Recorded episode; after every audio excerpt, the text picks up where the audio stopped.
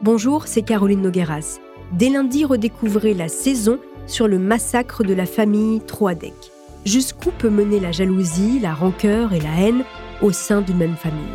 En juillet 2021, Hubert Caoussin a été jugé et condamné par la cour d'assises de Nantes à 30 années de prison pour le meurtre de sa belle-sœur, son beau-frère, son neveu et sa nièce.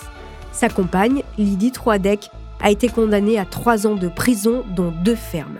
Qui était Hubert Caoussin Quel secret de famille cachait les Troadec C'est ce que je vous raconte dans cette saison de homicide à redécouvrir sur toutes les plateformes d'écoute.